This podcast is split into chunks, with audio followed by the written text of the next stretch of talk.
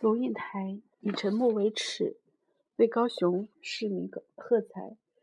这一出戏精彩极了，台上有三个主角：一是刚刚上任的大头市长，一是热衷连任的市议员，再就是生了气的高雄市民。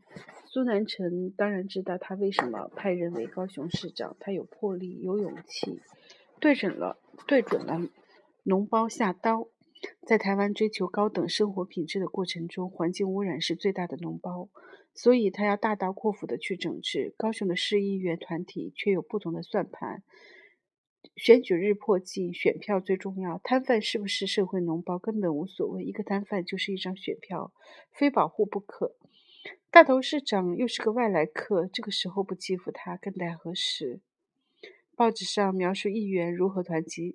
团结起来攻击市长罔顾商贩的名声，来旁听的商贩集团如何的鼓噪叫好，市长如何抱歉，软弱的抱歉。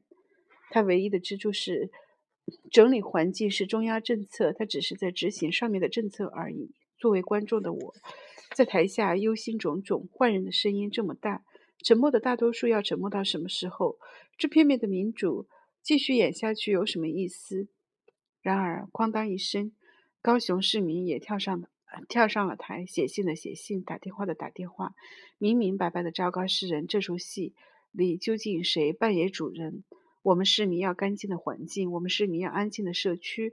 大头市长所执行的不是上面的命令，而是下面，就是我小市民的意愿。你别忘了，你今天在台上有个角色演，只是因为我让你上去演。别忘了谁是老板。真是大快人心的一场戏！我为每一个写过信、打个电话、电话表过意的高雄市民喝彩。常有人说，高雄不能实施真正的民主，因为台湾的人们还没有到那个水准。这次高雄市民的表现，可以作为对这种说法的反证。我们的人人们显然渐渐了解到，沉默的大多数其实是一种罪恶。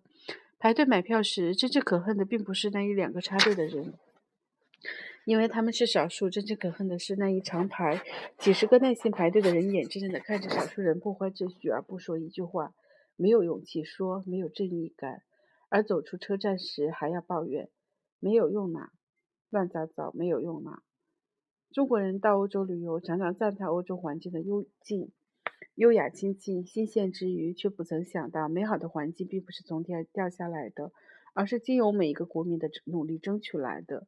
一个德国市民走到街上，看见一个坑，他会生气。市政府的保养功夫没做好，会打电话去要求立刻改善。具有这种态度，他必须有两个基本的观念：第一，他是主人，城市的美好要靠他的督促来维持，政府受雇于他，就有义务把事情做好；第二，他不能沉默，他沉默就不能有任何的进步。几流的人们就有几流的政府，就有几流的社会，几流的环境。这话一点也不错。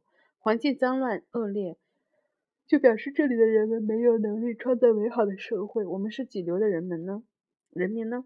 高雄市民拒绝做沉默的大多数，是令人欢欣鼓舞的指标。不，沉默不是美德，是耻辱。